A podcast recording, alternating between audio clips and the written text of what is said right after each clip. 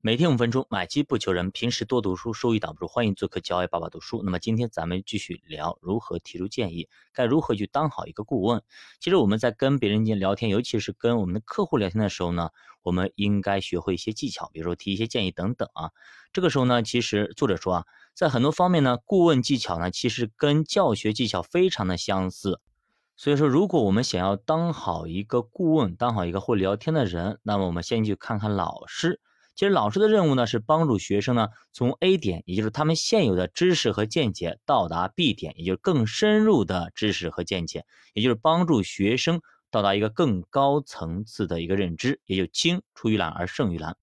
我们打个比方啊，比方说一个教授呢，他只会站在学生面前说啊，说 B 点是正确答案，这就不是好的教学。也就是说，我现在告诉你这个是正确答案。那么至于说他如何去做的，该如何让学生心悦诚服的承认，或者他让学生学会，那可能需要一个更恰当的言辞。其实这种课堂教学正像是一个老笑话里面呢，是迄今为止最快的把知识从老师的笔记转移到学生笔记，而完全不需要经过双方大脑的教学方式。比如说。你现在什么都不要问我，我现在给你写板报，对吧？以前我们上学的时候，老师经常写板报，咔咔写一黑板，是吧？大家只要抄就好了，不要问，只要抄，只要抄，这是答案，这是解题过程，只要这样抄就可以了。所以说，老师呢一直都是从上课到下课一直都在写板报，从早写到晚，对吧？那学生呢一直从早抄到晚，哎，这种教学方式也非常常见。我上学的时候就经历过，有些老师确实是这样教学的，他只会写板报。然后呢，黑板上写的是密密麻麻全是的，那我们的笔记本上写的也全部都是。然后至于说为什么我们也不会，至于说我们该如何去解题，可能都需要我们小伙伴们、我们学生们之间下课之后的交流才可能解题到。而这个时候呢，我们班里的好的学生、尖子生，可能他就充当了一个老师的角色。那作者说，一个人啊需要具备两种技能才能称为一个好老师。首先第一点啊。老师必须对 A 点有很好的理解。那么学生现在处于什么样的知识水平？他们已经懂得了什么？他们相信什么？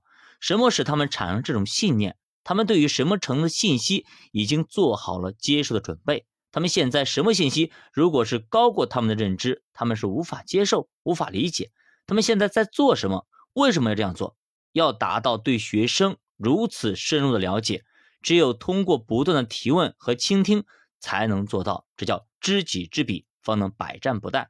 不要急着做出反应，把反应留到之后的教学阶段。那作者说呢，即使有了对 A 的理解，老师也不应该直接就跳到对 B 的讨论上。第二点，要能够建立起一个环环相扣的推理过程，带着学生进行一次发现之旅。也就是说，你是怎么解这个题的？你带着学生们一起解一遍。走一遍，他们不就会了吗？对吧？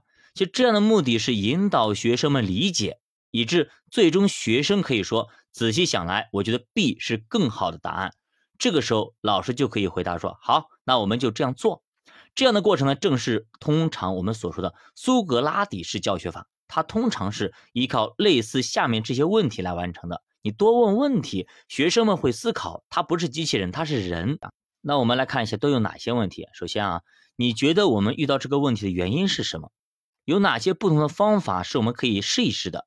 你觉得不同的方法能够带来哪些优势？你认为其他人对于我们做出的改变会有什么反应？对于这种做法的不良后果，你建议我们怎么去应对？有些人呢，采用了这种方法的时候遇到了一些麻烦，我们可以做些什么来避免这种情况的发生？如果我们尝试这种方法，可能会有什么好处？这就是我们需要问的问题，看看我们平时生活工作中能不能用到啊。其实苏格拉底式演绎法需要极大的耐心。一位老师十分自然的产生冲动，想要大喊：“答案显而易见嘛，就应该选 B 啊，就照我这么做就好了，对吧？”这种行为在认知层面是完全的错误的。但如果在用给客户提建议上，就是专业顾问工作的彻彻底底的失败。所以说，如果你觉得哎就应该这样子呢，你为什么不按这样子去做呢？其实你已经进入了这种彻彻底底失败的逻辑模式。